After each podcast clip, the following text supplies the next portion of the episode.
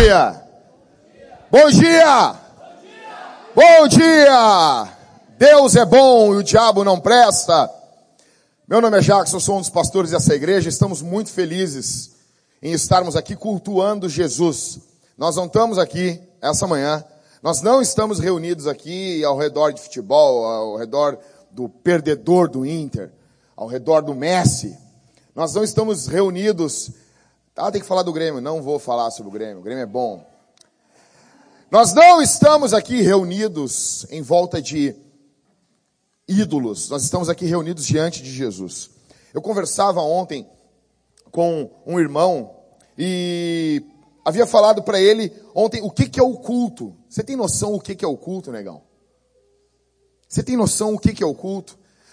Nós estamos confessando aqui essa manhã, presta atenção aqui, que nós comemos de Jesus quando participarmos da ceia. É isso. Nós estamos comendo de Jesus. Quando bebermos, nós bebemos de Jesus. Nós somos fortalecidos, encorajados pelo Senhor. Nós estamos confessando, se a palavra for pregada biblicamente, conforme a Escritura fala, no poder do Espírito, é palavra de Deus. As confissões reformadas chamam, dizem que palavra de Deus não é só a Bíblia. A pregação, quando é bíblica, é a palavra de Deus para nós. Nós estamos todos juntos cantando, e aqui é diferente do que acontece na tua semana. Aqui é igreja. Então, se você ler Hebreus capítulo 12, você vai ver que é diferente. Nós estamos juntos com os anjos, com os santos que morreram no Senhor, porque eles são igreja. O escritor dos Hebreus diz: Vocês chegaram à assembleia, à reunião festiva de anjos. Sabe que é isso, cara? Nós estamos diante do Criador do universo. Talvez nós vamos chegar um dia na eternidade e daí Deus vai dizer assim: Deixa eu te explicar uma coisa: o que era o culto. E nós vamos saber a magnitude do que era o culto. O culto é algo grandioso. Você está no, no, local principal, no, no ambiente principal que você poderia estar essa manhã. Deus fala conosco por intermédio de sua palavra. Eu gosto muito dessa abertura que começa e ela termina com pó, com a explosão. Eu gosto de explosões. Eu ainda quero explodir alguma coisa. Se você for explodir uma, uma cara, eu ainda quero botar dinamite e explodir um prédio. Deve ser uma sensação fenomenal. Ou quero ver um prédio ser explodido. Se você sabe algum momento, Daniel, se algum dia tu quiser pegar um caça e explodir alguma coisa, me leva junto. Eu sei que eu vou desmaiar na hora que o bagulho, o bagulho, porque não dá, né, meu? Tipo, aqueles bagulho, eu acho que as pessoas devem desmaiar naquilo. Imagina, né? Eu com essa cabeça aqui, não vou segurar a cabeça firme aqui. Entendeu? Mas eu amo muito explosões, e por gostar de explosões, eu amo filme dos anos 80. Eu amo os filmes dos anos 80. Cara, eu gosto. Máquina Mortífera. Tem um, do, não sei se é um ou dois, que eles explodem de verdade um prédio e vai pro filme. Eu vi os, eu amo ver extras de filme. E daí tá o Mel Gibson e o Danny Glover, bem novinho, o Mel Gibson com um mullet, aquele mullet anos 80, muito legal. E ele tá ali, pô, cara, seria legal os homens da igreja usar, usar uns mullet, assim, estilo Chitãozinho Chororó. Ah, seria muito bom. E daí ele, ele, os caras estão falando, não, usaram dublê nessa cena. Eles disseram, nós só temos uma chance. Falam, é, nos extras, eles falando pro Mel Gibson e Danny Glover.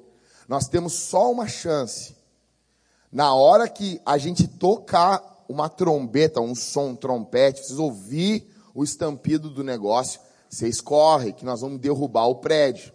Tem uma cena que vocês vão ver, o Danny Glover e o Mel Gibson saindo, ali o, o, o Riggs e o, e o Murtog, eles estão saindo, correndo, aí tu olha, pô, mas os atores estão interpretando bem, né? Claro, meu, o prédio caiu de verdade. Então os caras estão desesperados correndo pela vida, eles explodiam as coisas. E eu amo filme, coisas que explodem. Por exemplo, eu gosto muito do Mercenários.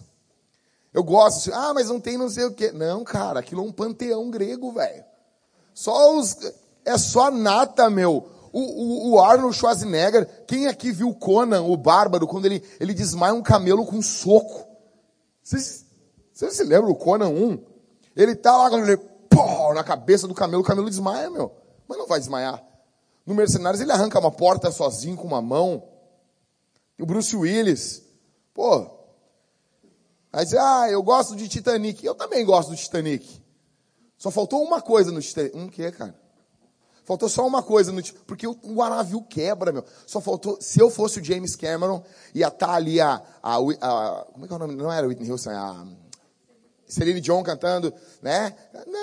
E ela tá não, eu tô com a música da Whitney na cabeça. Essas músicas chatas. Aí ela tá cantando ali, né? E eu ia meter uma explosão no Titanic. Imagina o Titanic partindo e puf, explodindo de Capri assim. Seria muito legal. Então, filme anos 80, explosões, são coisas muito doces, alegres. Você gosta de explosão? Você gosta de filmes dos anos 80 ou não? A minha esposa fica louca comigo, que eu gosto desses filmes dos anos 80. Brancos não sabem enterrar. Você já viu esse filme com Wesley Snipes? Você tem que ver esse filme. Já, já, já viu, Leonardo? Nunca viu? Tá louco, meu, tá louco. É muito bom. É sobre basquete, é fantástico. E é muito bom. E tem aquele bullying maroto contra os brancos, é, é gostoso de ver. Então, cara, vejam esses filmes dos anos 80, vai lá na Netflix, bota assim, ó, anos 80, vai vir vários, vários. Não sei o que, do bairro proibido, um outro tiozão com mullet. Você gosta de filme explosão? Você gosta? Cara, Neemias, capítulo 4, onde a gente está aqui, tem explosão, cara, tem arma, tem guerra. É demais. Eu amo Neemias por causa disso, cara. Eu leio Neemias, assim, é um livro bruto. Você vai ficar com a Bíblia aberta em Neemias, capítulo 4. Você vai ficar em Neemias, capítulo 4. Não vai fechar a Bíblia. Nehemiah, Neemias. Bom nome para você botar no seu filho, imagina? Imagina, Leonardo, tu com um filho Neemias. Vai buscar pão, Neemias. Seria uma coisa muito legal, né? Neemias, capítulo 4. Semana passada foi até o 14, então hoje começa no 15. E a gente vai encerrar o capítulo hoje aqui. As preocupações dos construtores. Olha aí, esse aí é violento. Esse aí é bruto. Verso 15. Quando os nossos inimigos souberam que tínhamos sido avisados e que Deus tinha frustrado o plano deles, voltamos todos ao muro cada um para o seu trabalho. Desde aquele dia, metade dos meus homens trabalhava na obra e metade empunhava as lanças, os escudos, os arcos e as couraças. E os oficiais prestavam apoio a todo o povo de Judá. Tanto os que reconstruíam o um muro quanto os carregadores que transportavam as cargas faziam o seu trabalho com uma das mãos e com a outra seguravam a sua arma. Cada um dos construtores trazia espada à cinta, e assim trabalhavam na construção. E o que tocava a trombeta estava ao meu lado. Eu disse aos nobres, aos oficiais e ao restante do povo: a obra é grande e extensa. E nós estamos separados no muro, muito distantes uns dos outros. Em qualquer lugar em que ouvirdes o som da trombeta, dali vos ajuntareis a nós. O nosso Deus lutará por nós. Assim, continuamos o trabalho, sendo que metade dos homens empunhava as lanças, do alvorecer até o anoitecer, ou no original, até sair as estrelas. Assim, continuamos o trabalho, sendo que metade dos homens empunhava as lanças, do alvorecer até o anoitecer. Nesses dias, eu também disse ao povo: cada um de vós deve ficar de noite em Jerusalém com o seu ajudante de noite eles nos servirão de guardas e de dia trabalharão. Verso 23. Assim nem eu, nem meus irmãos, nem meus ajudantes, nem os homens da guarda que me acompanhavam, trocávamos de roupa. Cada um ficava com a arma à mão. Palavra do Senhor. É bom, vai ser, vai ser assim. Então, assim, o que está acontecendo aqui é uma grande operação. Neemias é o nosso Ethan Hunt. Você conhece o Ethan? Você conhece? Você conhece? Pô, isso é possível, tá saindo outro aí. Tom Cruise agora ele vai pular de um avião, de um lugar da estratosfera. Diz que no, no Missão Impossível 10 ele vai para o espaço sem roupa de astronauta. Não tem mais o que ele fazer na vida. Não tem mais o que ele inventar. Então Neemias é nosso Ethan Hunt aqui. Tem explosões esse texto. Neemias está unindo o povo. E se você prestar atenção nesse texto, você vai ver que tem duas coisas acontecendo aqui. construção e defesa. Você precisa trabalhar na construção da cidade de Deus, mas você também tem que aprender a defender aquilo que você constrói. E são duas coisas. Aqui o, o Spurgeon, no século XIX, ele criou um jornal que era a espada e a colher de pedreiro, o nome do jornal. Fantástico. Que é basicamente o que os estudiosos vão dizer, que é o que Neemias vai entregar na mão de todos os trabalhadores. Uma colher de pedreiro e uma espada. Então, para isso, eu quero mostrar para vocês aqui. É de verdade. Tá? Uma colher de pedreiro.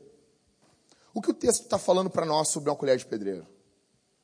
O que o texto mostra para nós sobre uma colher de pedreiro? O que fica claro quando os homens empunham uma colher de pedreiro é que eles estão construindo. E Deus chama esses homens para construírem. Deus não chama anjos. Deus não chama Miguel na sua glória, não chamou Gabriel. Verso 15, lê comigo aí. Quando os nossos inimigos souberam que tínhamos sido avisados e que Deus tinha frustrado o plano deles, voltamos todos ao muro, cada um para o seu trabalho. Eles descobrem que os inimigos estão sabendo de tudo, estão tramando contra eles. O que, que acontece? Vai descer um anjo do céu? Vai acontecer alguma coisa? Não! Porque Deus chamou homens para trabalharem na sua obra. Eles pegam suas colheres de pedreiro e começam a trabalhar. Neemias precisa manter as mãos dos homens ocupadas. Escute isso aqui. Aqueles caras estão com as mãos ocupadas. E quando eu vejo homens chegando para mim e dizendo assim, Jack, eu tenho problema com pornografia. Você só tem problema com pornografia porque suas mãos não estão ocupadas. Um homem que tem uma colher de pedreiro na mão não tem tempo de ficar acariciando o seu órgão sexual. Que aqui para nós é uma atitude muito homossexual. E aqui não é homofobia. Não, ah, Jackson, não, não, não, não, não. Pornografia é uma atitude homossexual. Porque é um homem acariciando um homem. Ah, mas é ele mesmo. Mas que isso, cara? Então Neemias deixa os homens ocupados, com as mãos ocupadas. Se você estiver trabalhando na obra do Senhor, se você estiver trabalhando preocupado em edificar, em construir, em fazer, você não terá tanto tempo como você tem para pecar. A sua cabeça pensa um monte de porcaria, porque você lê pouco, porque você ora pouco, porque você prega pouco o evangelho, porque você medita pouco nas coisas do Senhor. Então a sua cabeça está vazia. Neemias chama esses caras para construir. Os caras, uma coisa que fica claro aqui, verso 21, dá uma, uma adiantada comigo aí. Assim continuamos o trabalho, sendo que metade dos homens empunhavam as lanças do alvorecer até o anoitecer. Tipo, negão, os caras já estavam na lida. O sol estava nascendo, os caras já estavam na lida, cara. E eles paravam de trabalhar quando saíam as estrelas. Os caras estavam se matando para trabalhar. Deus chama homens e Deus não tem compromisso com homens preguiçosos. Deus não tem compromisso com vagabundo. Você quer vencer o pecado? Eu quero vencer o pecado, Jack. Eu quero vencer o pecado. Então não seja vagabundo, porque o pecado floresce no solo da preguiça. Esses caras estão trabalhando. Como que nós aqui, beleza, eu sei, você leu o capítulo 4 e você sabe como que eles vão construir a cidade. A minha pergunta que fica aqui essa manhã é como que nós vamos construir a cidade? Como que nós aqui vamos construir a cidade? Como que nós vamos pegar as nossas colheres de pedreiro e vamos construir alguma coisa que preste aqui nessa cidade, que está tão tomada pela mentira, pela criminalidade? Saí essa semana para correr. Essa semana, cara, foi muito brutal. E daí teve um dos dias da semana que eu não tinha corrido o dia todo. Eu disse, ah, preciso sair. E estava dando quase 11 horas, eu azar, eu, lá vou eu. Parei, Entrei no carro assim, Parei na, na Ipiranga, olhei para os lados, tudo vazio, assim, frio. Daí eu peguei. Lá vou eu, senhor. Não, tô brincando, não fiz isso não. Deus, Deus me livre de fazer um negócio desse. Saí. E até eu brinquei depois. Eu disse, cara, é tão bom correr às 11 da noite em Porto Alegre no inverno.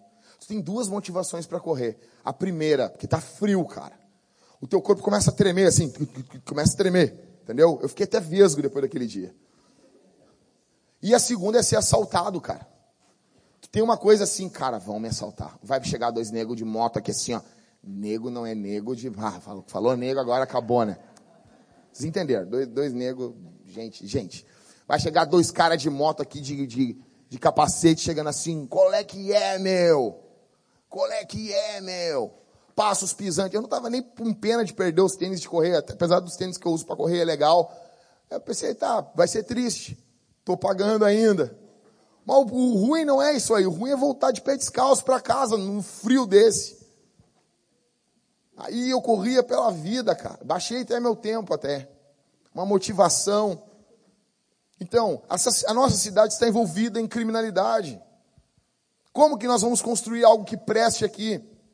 dentro da construção da colher de pedreiro, nós precisamos que, em primeiro lugar, aqui dentro do primeiro tópico ainda, nós vejamos como está o nosso relacionamento com os nossos pais. Tudo começa, todo o nosso relacionamento começa com o nosso relacionamento com os nossos pais. Isso aqui eu falei na série dos Dez Mandamentos. Tudo começa. E eu queria poder me aprofundar mais aqui, mas o tempo não permite. Mas resumindo, o quinto mandamento manda: honra teu pai e tua mãe. Honra é peso, é importância. Tua mãe e teu pai têm que ter importância. Há muito tempo atrás, às vezes meu pai me ligava, eu não tinha como atender, eu, ah, eu não estava afim não atendia. Agora eu posso estar na conversa que eu tiver. O máximo que eu faço, eu mando uma mensagem para ele: pai, já lhe ligo. Meu pai me liga. Quando eu entendi o quinto mandamento, o meu pai está falando: pera um pouquinho, só um pouquinho. É meu pai que está ligado. Meu pai liga, ele tem que ter honra. Tem que haver honra. Ele liga para mim e diz: só um pouquinho, cara. É o meu pai. Honra teu pai e tua mãe. Peso diferente. Ele tem que ter um peso diferente dos outros. Teu pai e tua mãe. Tem que haver um peso especial para eles. Se você quer construir alguma coisa, você precisa matar as mágoas que você tem do seu pai. Você precisa destruir as mágoas que você tem da sua mãe. Porque às vezes nós idealizamos um pai perfeito, uma mãe perfeita, porque o pai e a mãe dos outros são sempre perfeitos. E temos mágoas profundas com os nossos pais. A questão aqui é que os nossos pais, cara, é a mesma coisa. As pessoas ficam querendo rebatizar, pessoas rebatizar, rebatizar. Eu pergunto, ah, mas ele não entendia muito bem. Mas quem entendia tudo bem quando foi batizado? Tu entendia tudo bem, Rodrigo? Eu não entendia tudo bem. A mesma coisa é a paternidade a maternidade, às vezes eram novos. Teu pai e tua mãe entendiam um pouco. Você quer construir algo, mate as mágoas que você tem contra os seus pais, honre o seu pai e a sua mãe.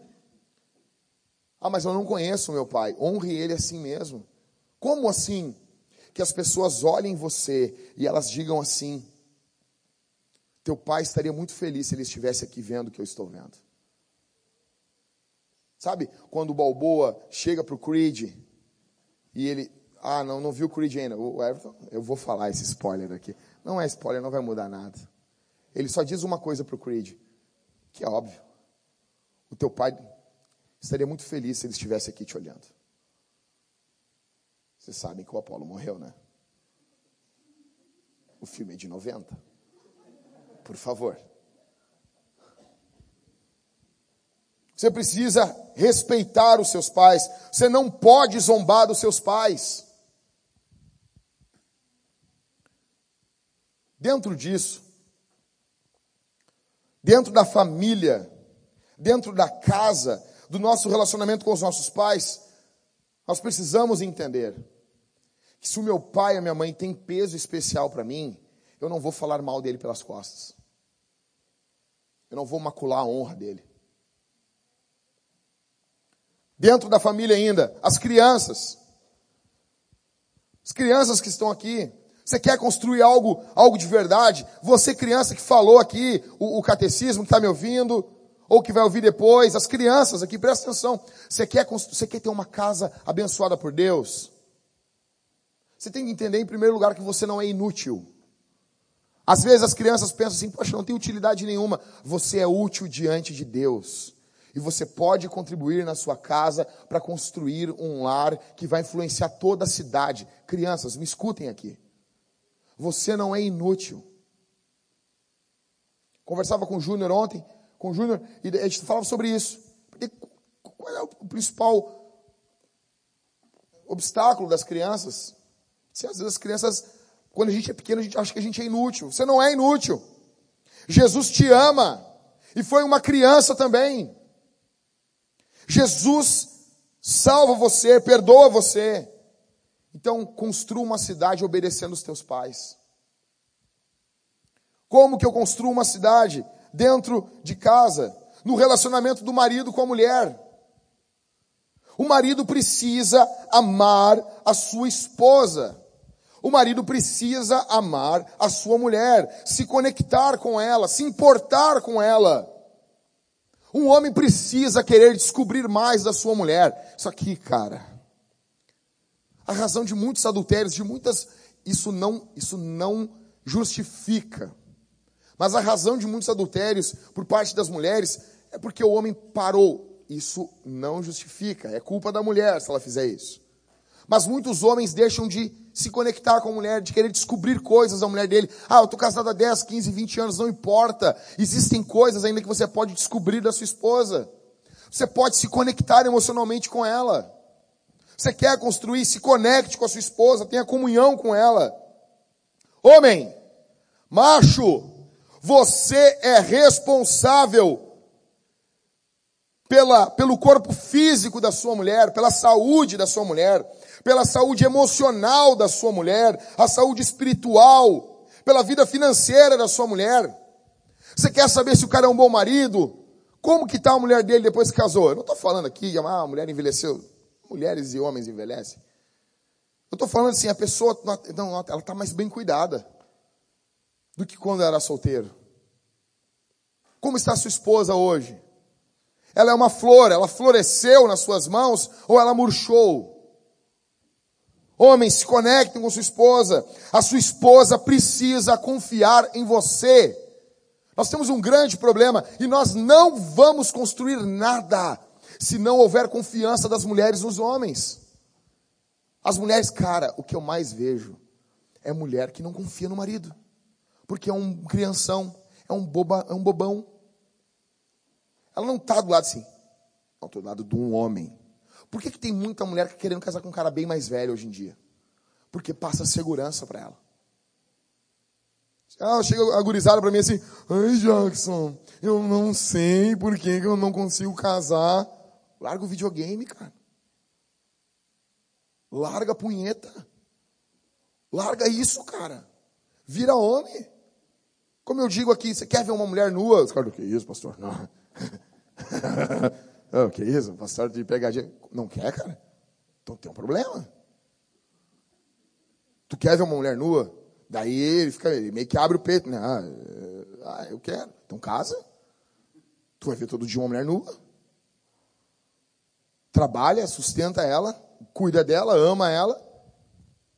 Tu vai ver uma mulher nua. Estava no carro, eu já contei essa história aqui. Aí tem uns irmãos aqui da igreja. Eu não vou falar. Eu não vou falar. Não vou falar para não expor o Ricardo. Aí a gente está. O carro de pastor está sempre lotado. Aí de repente, ah, tinha que mais uma pessoa assim. Daí eu disse, pá, não dá. Ô Mari, senta no colo do Everton.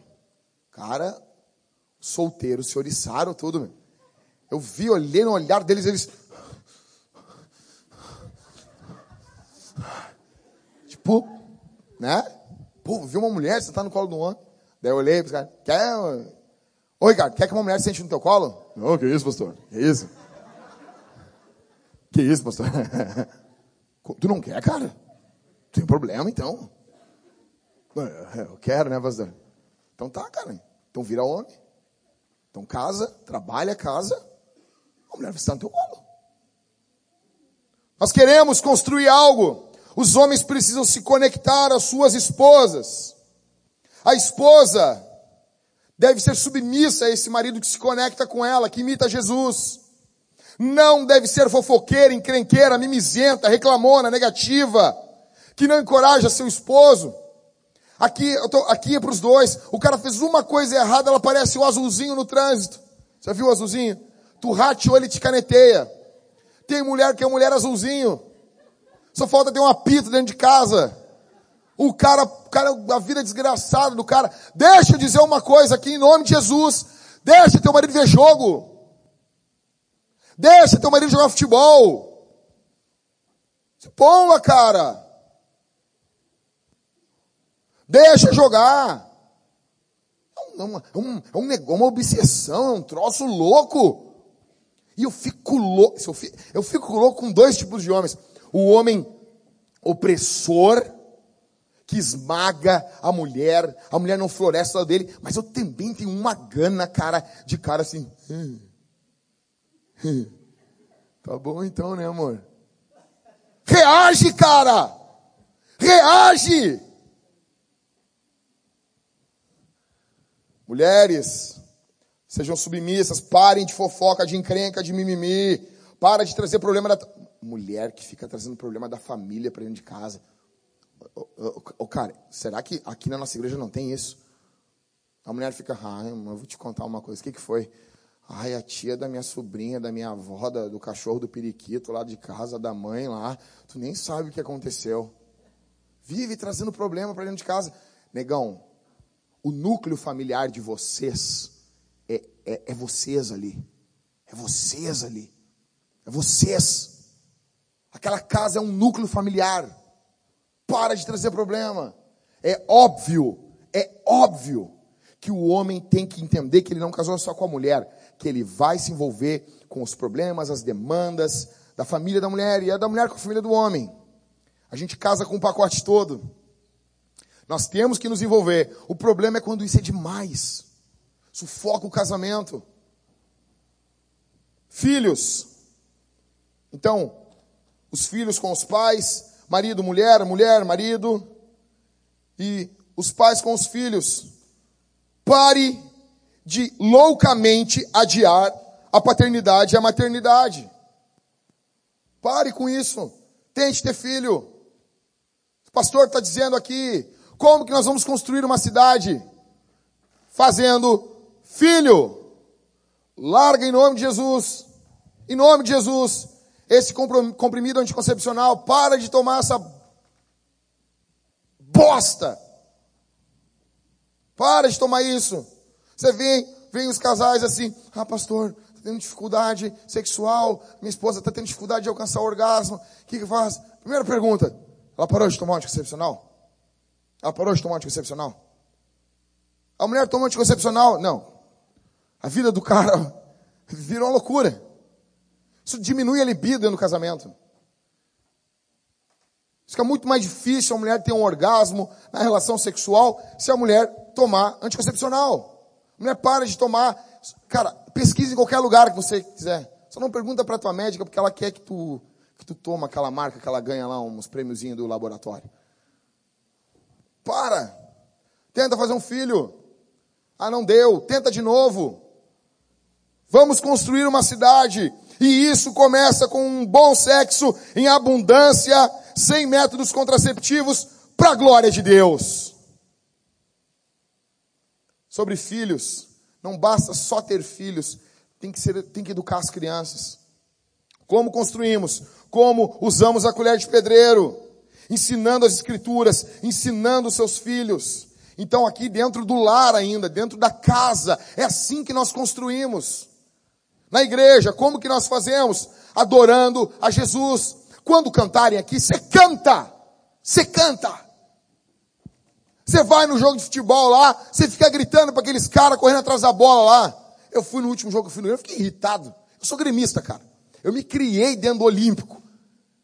Eu, desde que meu, minha mãe fala assim: ah, o primeiro lugar que tu foi Que teu pai te levou, levou eu e tu, quando tu nasceu, foi na, era antigamente lá, década de 80, galete, na galeteria Mosqueteiro.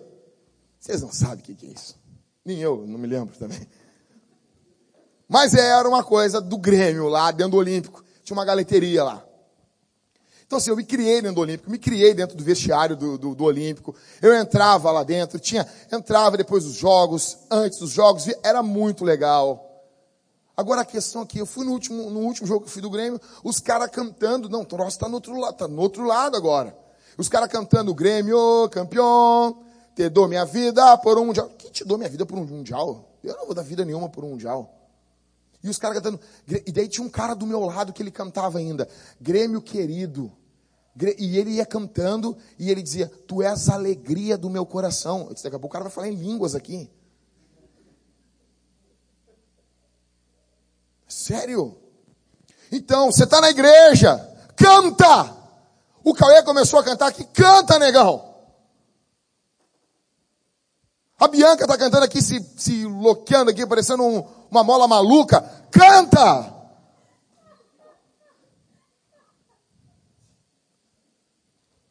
Vocês nem sabem o que é mola maluca. Vejam lá o, o Ace Ventura 2, lá que vocês vão ver o que é uma mola maluca. Cante. Sermão. Valorize o que está sendo pregado, ouça, anote, pense, medite, lembre do sermão durante a semana. Porque eu sei no capítulo 4 aqui que Neemias, beleza, ele está usando uma colher de pedreiro. A minha pergunta, e você está usando uma colher de pedreiro na tua casa? Você está usando uma colher de pedreiro na igreja? Você está valorizando o que é pregado aqui? Sacramento, tenha noção do que é a ceia. Quando você vier para frente, primeiro, peça perdão pelos seus pecados. Peça perdão pelos seus pecados. Quando você vier à frente, pegar o pão, lembra assim, o pão ele é feito com algo que é amassado. É amassado a farinha. Isso, isso fala da carne de Jesus que foi moída, foi amassada. Quando você molhar o pão no vinho, você lembra que o vinho, para ter vinho, tem que ter uva esmagada. Jesus foi esmagado e verteu o seu sangue por você e por mim. Se arrependa dos seus pecados, tenha noção do que é a ceia. É comunhão com Deus e com o próximo, com seus irmãos. Contribuição. Cara, que época difícil para falar de dinheiro nas igrejas. Ou os caras, e eu me lembro disso, cara, tantas coisas eu teria para falar para vocês. Eu me lembro, nós estávamos plantando a igreja, começando a vintage, um, um casal conhecido nosso, da, de Minas Thalita, assim, ah, em outros tempos eu ajudaria com mais há mais ou menos, não sei quantos anos, mais ou menos uns 10 anos atrás, nós demos 5 mil reais na fogueira santa. Cara, isso era muito dinheiro. Já é dinheiro hoje. Naquela época era muito mais dinheiro ainda. Você imagina isso ali por em torno de 2008, 2007. Os caras deram 5 mil reais na fogueira santa. Claro que os bispos queimaram só os envelopes. Os bispos não queimaram 5 mil reais. Aí eu fico pensando, aí quando a pessoa tem entendimento do evangelho, quando ela entende, ah, eu entendi o evangelho, a contribuição diminui. O coração da pessoa, não, não, eu já fiz muito esse mês. Cara, deixa eu dizer uma coisa que eu disse para os líderes ontem. Você, teu coração tem que moer pelo teu irmão. Tem que moer pela obra de Deus, cara. Teu coração tem que moer. Você tem que saber assim, gente, está passando fome. Nós temos que ser promotor de justiça nessa cidade precisa urgente que você continue contribuindo, contribua mais se você tiver condições, você compre um rancho. Ah, Jacques, mas é muito demais. Cara, eu tenho uma estratégia, eu já falei isso aqui. Vai um mercadinho da tua casa. Você vai chegar no mercadinho. O Robson tem uma lista de mercado. Chega no mercadinho. Eu fiz isso quando eu pastoreava uma outra igreja, uma batista. Cheguei assim no dono do mercado. O senhor vê, né, seu Fritz? Tá difícil, né? Loucura isso aqui, né? Muita criminalidade nele. Eu, sou muita criminalidade, mano. Tá muito difícil. Difícil mesmo, terrível, né? Se a gente não alimentar essa gente aí hoje, eles são os que vão estar tá entrando nas nossas casas amanhã. Sério, né, Jackson? Como é que pode, né? Nós vemos crianças assim, tudo pequena, e depois tão grande aí, entrando nas nossas casas. Quer um chimarrão? Eu, não, não, obrigado. Aí eu disse, ah, nós estamos com um trabalho na igreja, eu precisava de uma cesta básica por mês. O senhor poderia ajudar a gente com uma? Não, Chockson, achou tu com duas. Você imagina isso, cara. Se tu chegar em um mercadinho na tua casa, falar com a Valéria assim, Valéria, eu tenho. Essa, ora por mim, fazer que nem Neemias quando foi falar com o rei. Ora por mim. Bota no grupo da igreja, jejuem por mim, porque essa semana eu vou lá dar uma mordida no, no cara, faz umas comprinhas do negócio e fala com o dono do mercadinho. Aí o cara vai dizer, o cara pede um rancho por mês. De cada, de cada quatro, um não vai querer te dar. Três vão te dar. Para ajudar a gente necessitada. Eu passo aqui dia tal para pegar com o senhor. E tu entrega para o Letieri e para a Valéria. Cara, uma igreja do nosso tamanho, nós não somos uma mega igreja ainda. Mas uma igreja do nosso tamanho, nós deveríamos ter no mais de 50 cestas básicas. Para quando vier o problema, nós já ter como ajudar. Nós precisamos disso, gente. Meu sonho é, em breve, nós comprarmos uma Kombi, cara. Uma Kombi com motorzinho de Fox, tá? Bonitinho. Não aquelas Kombi lá, peidorreira lá, que pega fogo, explode. Não, uma Kombizinha bonita. Imagina botar tudo preto, assim, uns bagulho vintage. Botar uns fogo do lado, assim.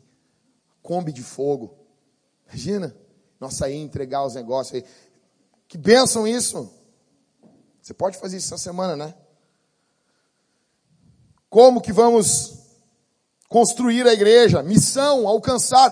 Cara, como que as pessoas visitam a nossa igreja, acaba o culto, aí tá lá a Suzana conversando com a com a Zanda.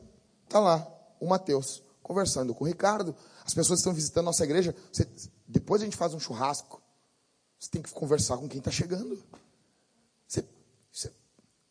Isso é óbvio. Isso é óbvio. Missão começa em nós. Perguntar como a pessoa está. Às vezes a pessoa está quebrada. Está quebrada, vem na igreja, ensinar não sei o quê. Cara, se te desse 200 reais para cada pessoa que você recebe na igreja, você receberia bem, negão. Você receberia bem. Como construímos uma cidade? Estudando. Reformados estudam. Você não vem com esse papo aqui, ah, vou parar de estudar. Trabalhando de verdade. Não acochambrando no emprego, não chegando atrasado no emprego. O horário é às nove, chega às cinco para as nove.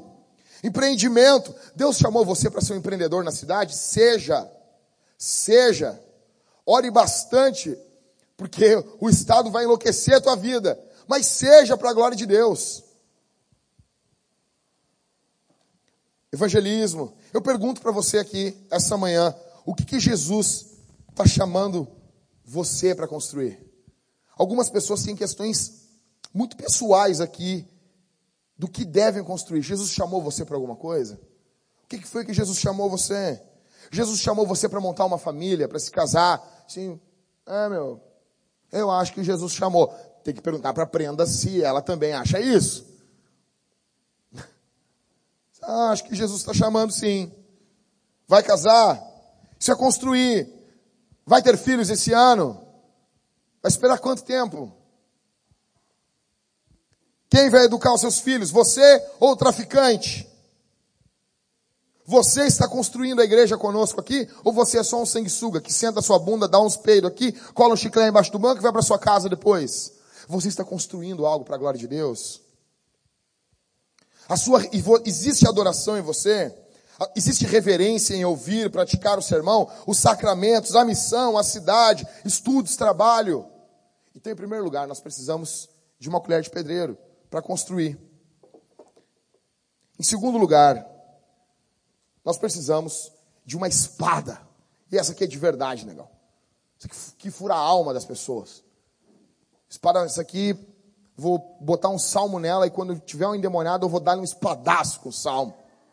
Senhor, abate todos os inimigos. Pá! Em segundo lugar, Neemias dá uma espada na mão dos caras. Não é só construir. Neemias precisa estar com os olhos abertos. Abre aí em Neemias 4,18. Olha o que diz. Cada um dos construtores trazia a espada à cinta, e assim trabalhavam na construção.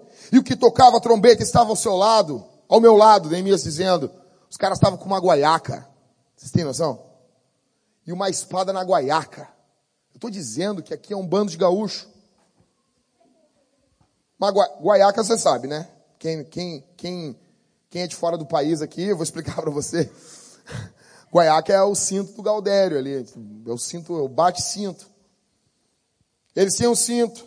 Neemias precisa estar com os ouvidos abertos. Neemias coloca cada um perto do outro. Verso 19. Eu disse aos nobres, aos oficiais e ao restante do povo, a obra é grande e extensa e nós estamos separados do muro, muito distantes uns dos outros. O que, que Neemias faz? Olha aqui para mim. O que, que acontece? Os caras dizem, meu, eles vão vir aqui e vão destruir nós tudo. Nós precisamos urgente fazer alguma coisa. Tá cada um num canto, um lá no canto, outro 200 metros. Se eles vier muito rápido, não dá tempo da gente fazer alguma coisa. Não dá tempo. Então o que, que Neemias faz? Neemias pega um músico do, da aeronáutica, o cara que toca a corneta lá, o, o trompete, de manhã, e ele diz assim, negão, tu vai andar comigo aqui. Se a gente vê os caras vindo de longe, tu toca essa jossa aí pela vida, até esbugalhar teus olhos. Tu toca esse negócio. E daí todo mundo vai se agrupar. Tava todo mundo trabalhando, mas com ouvido atento. Todo mundo trabalhando, mas com a espada do lado. Porque eles não podem só construir, eles têm que saber defender aquilo que eles estão construindo. Não basta você só construir. Tem muita gente que é ótima para construir, Casa com um, casar com outro, casar com outro, é uma maravilha. É a mulher do poço de Jacó, é a Gretchen, né? Tem muito cara também que quer casar com todo. Não, eu, eu, eu sou cheio de amor, pastor. Já ouvi isso. Mas tu tem muito amor, cara. Tu quer dar amor para todas as mulheres, rapaz. Casa com uma, casa com outra. São ótimos em construir, mas são péssimos em defender. São péssimos em defender. São ótimos com a colher de pedreiro, mas são péssimos com a espada. Fica claro também que eles confiam em Deus. Verso 20. Leia comigo. Em qualquer lugar em que ouvirdes o som da trombeta, dali vos ajuntareis. O nosso Deus lutará por nós. Eu amo esses textos que fala isso. O Senhor Deus vai lutar por nós.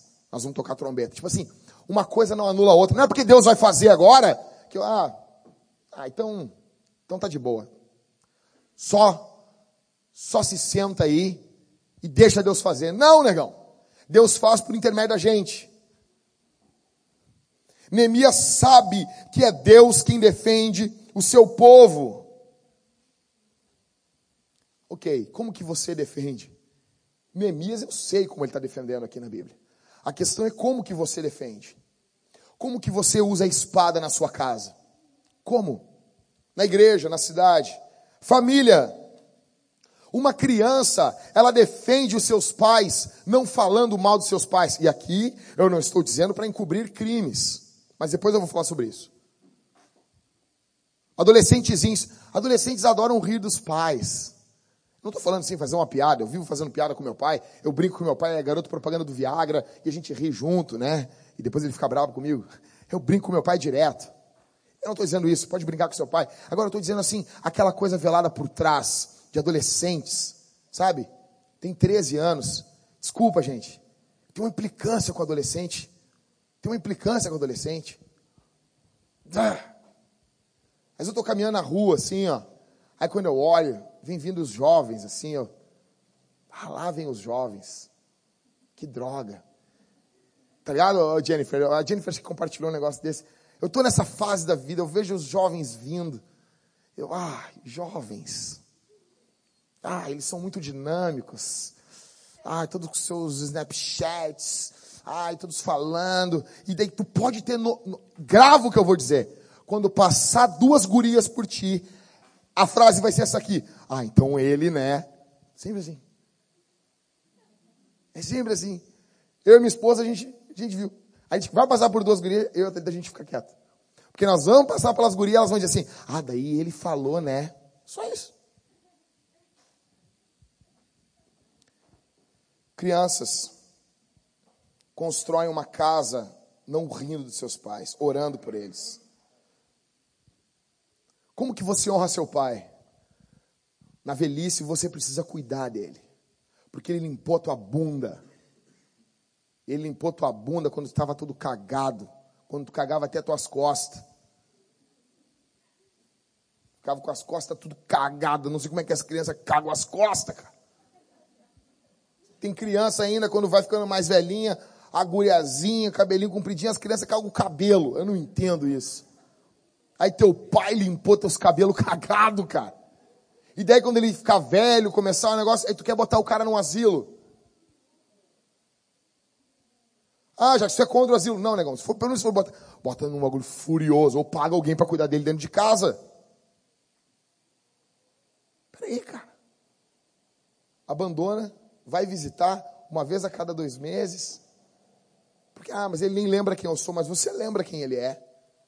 Você não constrói nada desse jeito. Honra teu pai. Defende ele quando ele for velho. Cônjuge, família. Como que eu defendo agora a família? Oração. Você defende a sua casa orando. Você empunha a espada na sua casa, orando pela sua casa, orando pela sua mulher colocando a mão na cabeça da sua mulher e orando por ela. Você tem que orar pela sua mulher. Coloca a mão na cabeça, ora por ela. Agradece a Deus pela vida dela. Homem, pastorei sua casa. E aqui, cara, é a razão de nós termos muitos e muitos problemas. Homens precisam ficar atentos às suas esposas. Casais, expulsem o demônio do adultério com muito sexo. Nós vamos repreender agora o demônio do adultério. Desliga o telefone. Desliga o telefone. Fala com ninguém. Bota aquela uma música, uma playlist de música de alegria. E seja feliz. Filhos, como que nós defendemos os nossos filhos Primeiro com a correção. Você corrige os seus filhos. Você defende ele corrigindo ele, não deixando ele ser um mimado, um babaca que só você gosta dele e todo mundo não gosta dele. Defendendo, corrigindo. Você precisa literalmente defender o seu filho dos abusos. E olha aqui para mim. A gente fica muito preocupado às vezes com pessoas de fora. Ah, mas o fulano pode vir, pode fazer uma maldade, e pode mesmo. Mas o que envolve abuso sexual contra a criança, o maior número de abuso acontece dentro da família. Teu filho tem que dormir contigo, na tua casa contigo. Aí fica assim, a tua filha pede para dormir, ah, vou dormir, ah, tua filha com 13 anos, vou dormir na casa da minha amiguinha, tá pai? Aí tá lá, o irmão da amiguinha, com 17 anos. Ah, pastor, tá desconfiando dele? Tô. E aí? Você tem que defender a sua família. Você vai dizer não para sua filha. Não. Os maiores abusadores, às vezes, às vezes, podem ser tios, podem ser avós. Você precisa cuidar dos teus filhos. Você precisa, o filho é teu. Cuide, ame seus filhos. Por isso que eu disse aqui, nós precisamos urgente. Já tem gente cuidando das crianças ali mas eu quero, em breve, nós temos segurança lá em cima. Eu vou estar pregando, o cara vai estar me olhando lá de cima, assim, ó.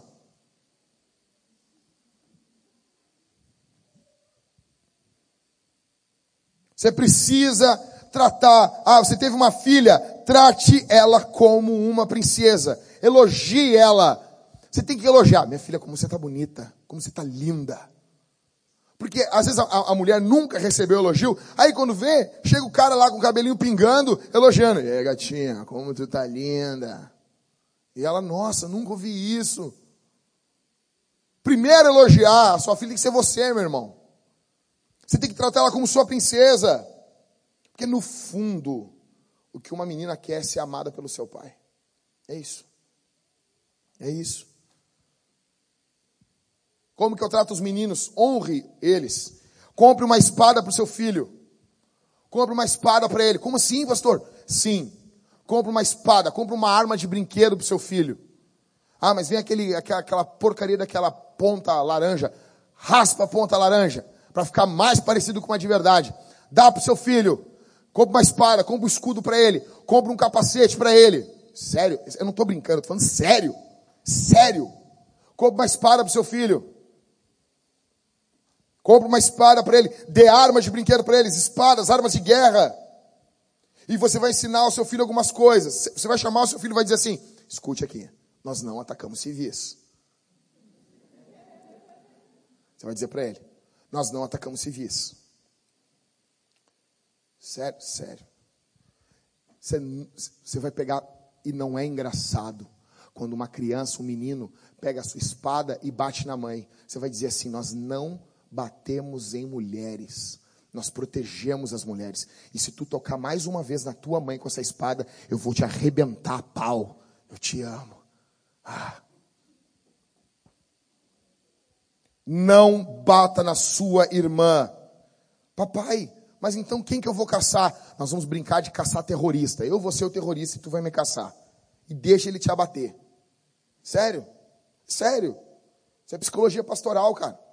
Isso é psicologia de Jesus. Se tem uma coisa que Jesus ama, é espada. Sabia disso? Qual é a última vez que Jesus aparece na Bíblia, ô Leonardo? Qual o último livro? Hã? Em Apocalipse ele aparece com o quê? Com uma espada. E com uma tatuagem na coxa. Rei dos reis e Senhor dos senhores. O meu Deus é tatuado. Como assim? Você nunca pensou nisso, né? Esquece. Quem é o último cara na Bíblia a ter uma espada na mão? Jesus. Ensine seus filhos a não fazerem bullying com os mais fracos do colégio. Você vai dizer assim: nós defendemos os fracos. É assim, é assim que nós vamos incutindo uma mentalidade de honra na cabeça das crianças, ao ponto que elas vão entender. Pastor Jader, um pastor presbiteriano, muito polido, que ele é muito conhecido no Brasil todo pra, por pregar para homens, ele ele contou algo no sermão dele, que é algo que eu faço sempre agora. Ele disse que ele estava dentro do shopping, ele e a esposa dele, e de repente um, um piazinho assim, idade do tamanho do, do, do Isaac, vestido de Homem-Aranha. Ele pegou a mão do guri, o guri, ele disse Homem-Aranha, estamos mais seguros com você aqui. Muito obrigado. Esse guri encheu o peito assim, sabe? Encheu o peito assim. Tá bom. Já saiu bem louco. É assim. Mas pode parecer só uma brincadeira. Não, nós estamos incutindo na mentalidade do homem que ele não bate em mulher, que ele não bate nos fracos, que ele defende a família, que ele defende, que ele tem que ter valores. É assim que você incute. Igreja, como que eu defendo igreja? Oração. Oração, orando, cuidando nós precisamos aqui urgente que os homens empunhem as espadas aqui e cuidem da igreja, cuidem das doutrinas, cuidem do que é falado nos GCs. Se alguma coisa distorce da escritura, chama o líder, conversa com ele, pergunta, eu quero entender isso aí. Nós precisamos que haja amor, cuidado, que haja paixão pelas escrituras. Você defende a igreja quando você ama a Bíblia, quando você lê a Bíblia. Você defende a igreja quando você ama a verdade. Você literalmente empunha a espada quando você confessa seus pecados. Quer defender a igreja? Quer fazer algo de verdade na nossa igreja? Confesse seus pecados. Destrua a sua autoimagem.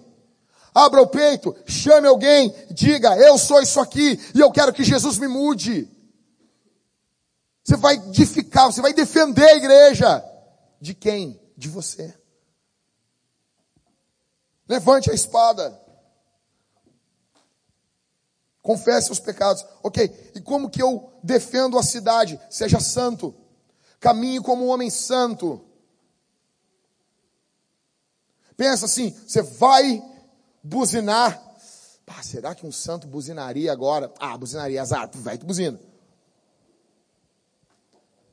Não, não, mas o santo não ia buzinar agora. Seja um homem, escuta, escuta isso aqui, cara. Seja um homem com cuidado pastoral onde você mora. Se você é um pastor, e eu creio que todo homem deve ser um pastor da sua casa, você começa a notar que o seu pastoreio, ele começa a transbordar a casa. Como assim? Você vai começar a pastorear os vizinhos. O teu cuidado, ele transborda da casa. Assim como o amor da Trindade transborda em nós, o nosso amor não fica contido só na nossa casa, ele transborda.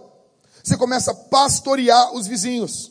O seu pastoreio sai da sua casa, porque por onde você anda, você é um pastor.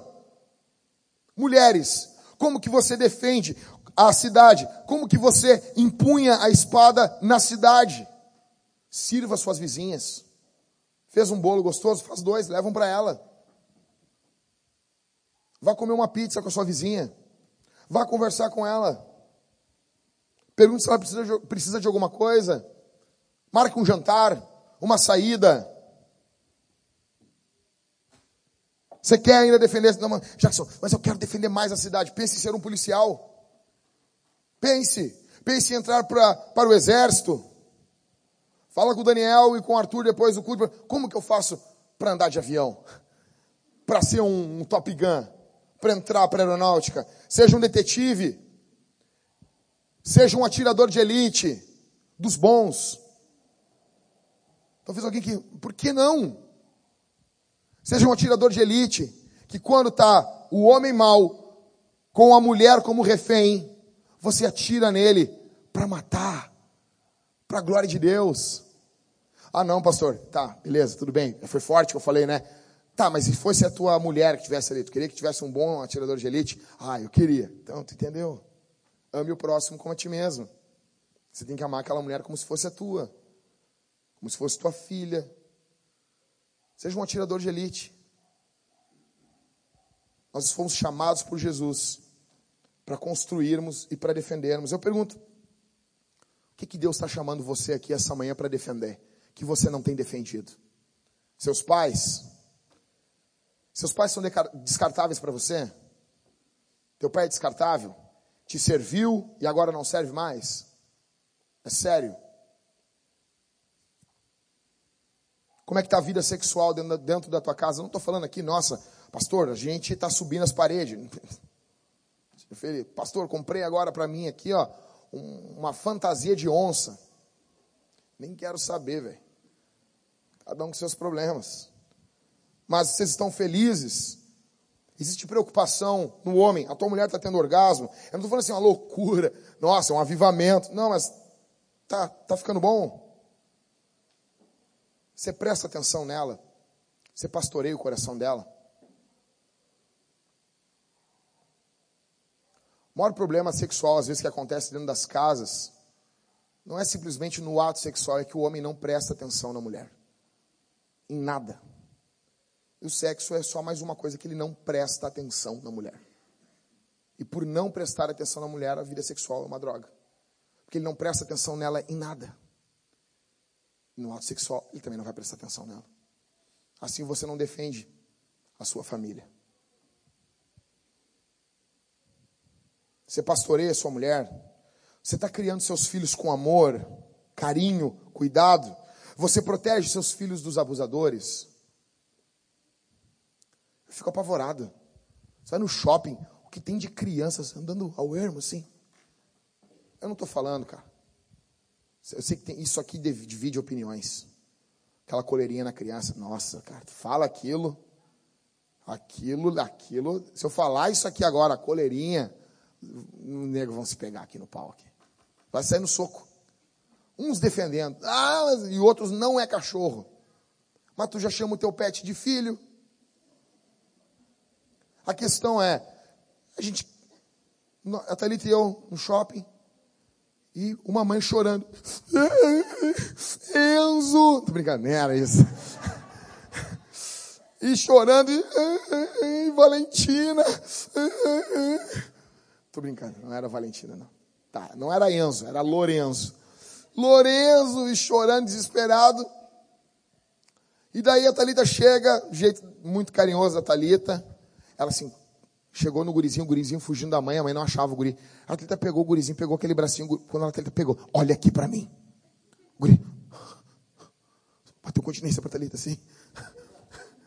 E a Thalita assim, se tu não voltar para tua mãe agora, vão te roubar e tu nunca mais vai ver ela. O guri voltou para a mãe dele. É assim. As crianças atiradas ao lado. Como que vamos defender uma cidade se tu não sabe nem onde teu filho está dormindo? Que casa ele está dormindo? Legal, não tem problema dizer para os irmãos assim, ah, dá para tua filhinha dormir lá em casa. Não. Cara, diz não sorrindo. Claro que não. Diz assim, não, faz assim ainda, ó, assim, claro que não. Como assim? Como que a tua filha vai dormir na casa de outra pessoa? Uma criança, uma menina, Ai, tem problema da tua filha dormir lá para brincar com a minha filha lá? Ai, claro que não. Óbvio. Óbvio, cuida da tua filha.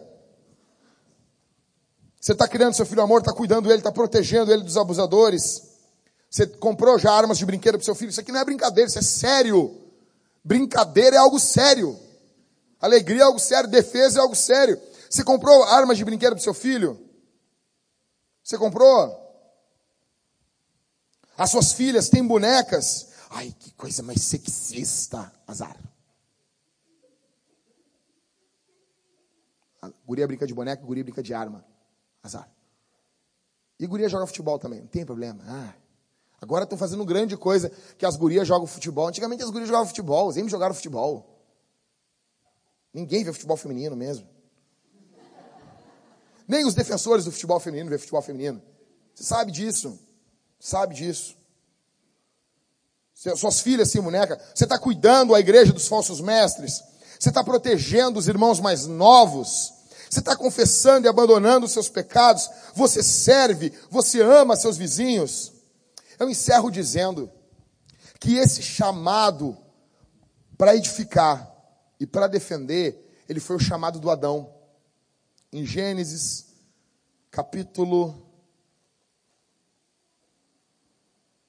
capítulo 2 e o verso 15 diz: E o Senhor Deus tomou o homem e o colocou no jardim do Éden, para que o homem o cultivasse e o guardasse. Olha isso. O chamado para Adão é para cultivar ou construir uma cultura e para guardar. Eu já falei isso aqui, eu tenho certeza disso. Isso não tem livro nenhum. Eu vou escrever um dia no meu livro para poder dizer: Isso tem em livros. Qual? Meu. Eu tenho certeza que Adão tinha uma espada no Éden. Certeza. Como assim? Cara, como que tu vai guardar um negócio sem uma arma? Uma serpente falando. Se Deus amaldiçoou a serpente mandou ela rastejar, porque ela não só rastejava, caminhava. Imagina um bicho daqueles caminhando e falando. Na minha cabeça era um mini dragão. Você imagina isso? que, que foi que Jesus fez? Jesus, Jesus feriu a serpente. O que, que Adão deveria ter feito? Adão deveria ter arrancado a cabeça da serpente ali. Levantado a serpente, a cabeça da serpente sangrando na espada e gritando, glória a Deus! E a Eva chorando no canto, ai como tu é bravo, cruel! Eu vou lá para minha mãe. Ah não, não tenho mãe.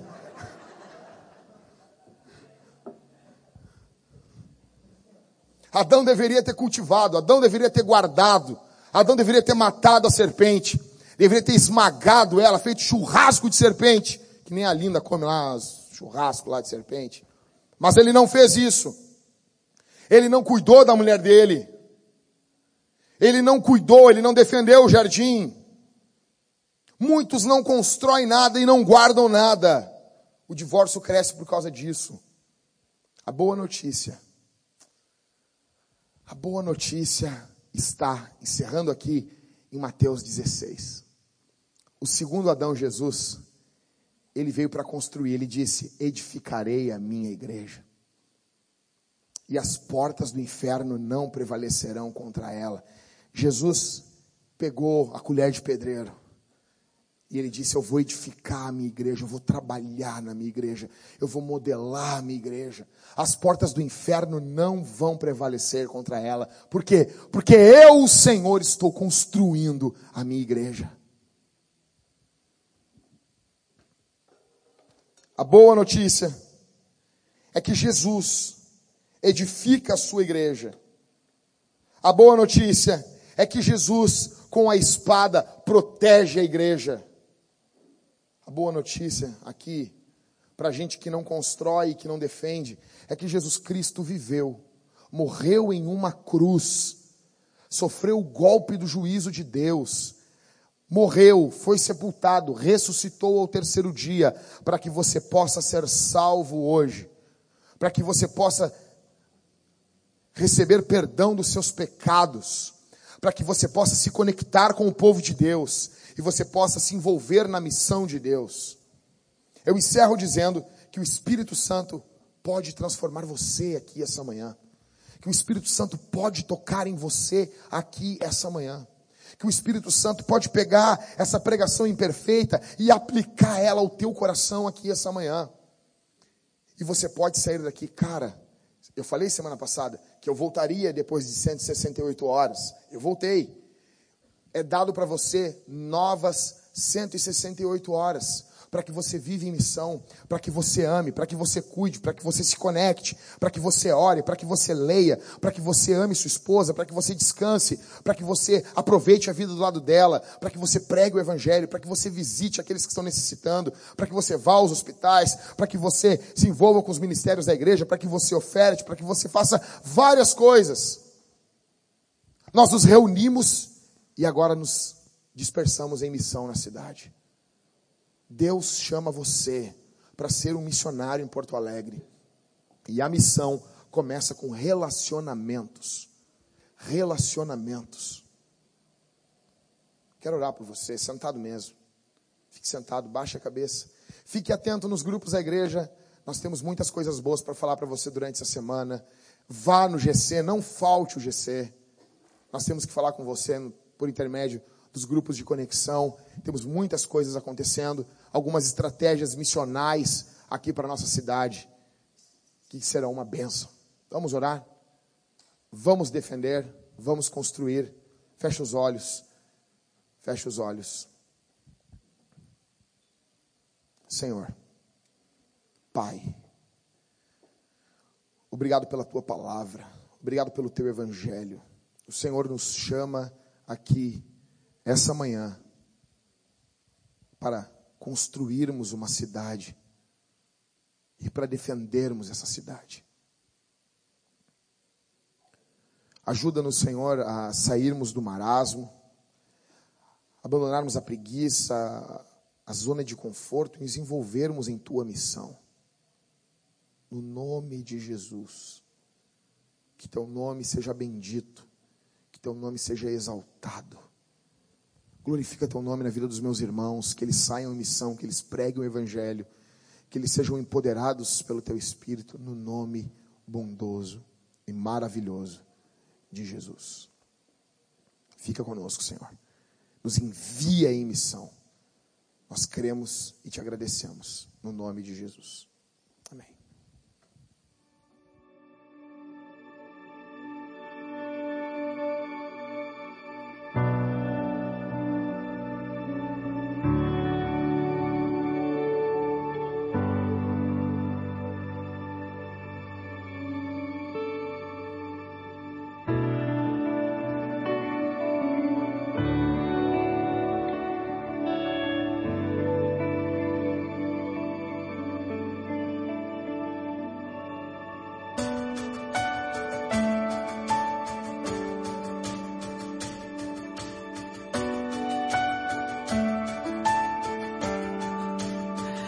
You're the God of this city. You're the King of these people. You're the Lord of this nation. You are. You're the light in this darkness. You're the hope to the hopeless. You're the peace to the restless. You are. There is no one like our know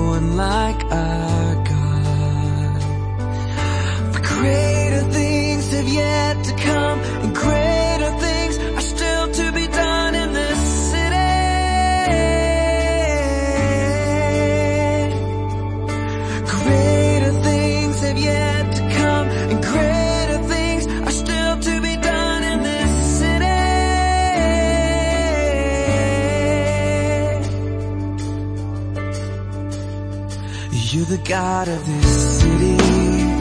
You're the King